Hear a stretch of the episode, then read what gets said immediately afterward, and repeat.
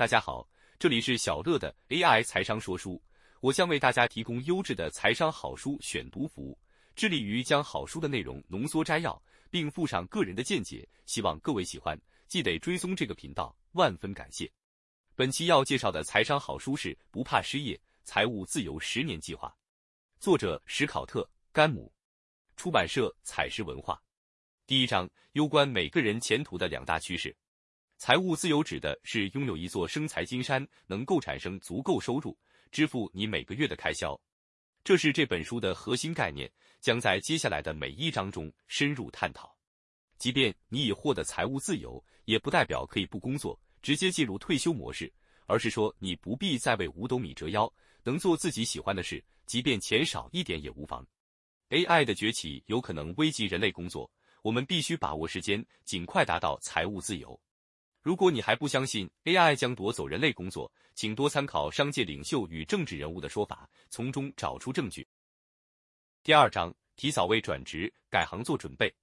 虽然机器人确实有可能取代人力，但政治人物有权延迟科技带给人类工作所引发的冲击与涟漪效应。未来的工作者不仅无法一直到底，还有可能要转换跑道，请预先做好准备。第三章，要存多少钱才能安心退休？你需要多少钱才能财务自由？真的很难断言，答案因人而异。想清楚你财务自由的目标。当经济独立后，你会继续工作吗？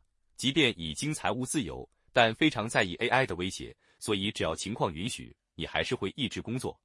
如果中不了乐透，想要达成财务自由，只有一条途径：维持非常高的储蓄率，譬如百分之五十以上。复利是投资与存钱的超强帮手，让你更快达到财务自由。第四章，为失业超前部署，预存退休金。为了尽快达到财务自由，你必须打造一座生财金山。方法就是存下大部分的收入。在存下大部分的收入前，你必须了解自己的收支状况，确实掌握你的开销非常重要。为了存下收入的六成，不论是大笔花费还是小额支出，都要想办法节省。例如，减少住房支出大钱，戒掉每天早上必买的拿铁小钱。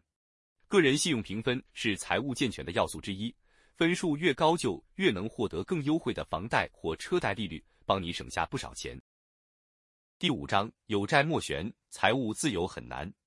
存下六成的收入真的不容易，如果还要还债，就更难办到了。所以你要尽力远离债务，了解你的卡债、房贷与学贷的总负债。欠债就要付利息，你要努力凑钱还债，压低债务的利息。第六章，省钱存钱还不够，靠股市用钱滚钱。投资股票是有风险的，没有人能保证股价一定上涨。但从以往的历史记录来看，股票的投资报酬令人羡慕。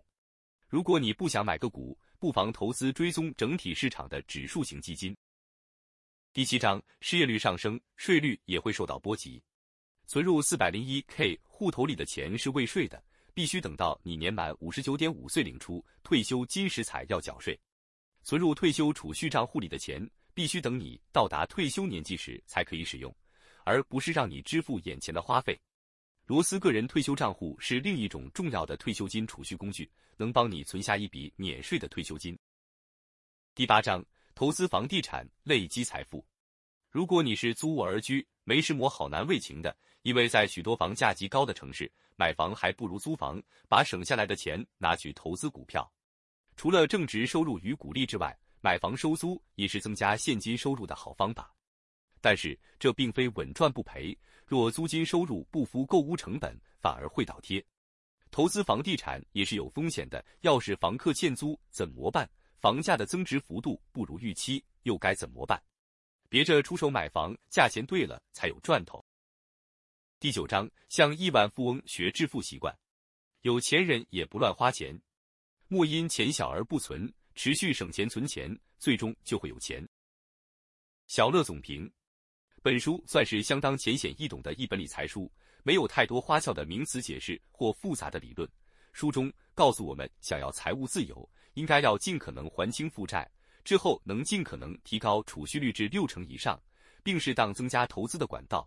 如股票投资或房地产投资，并建立正确的致富习惯，才是正确执行的方式。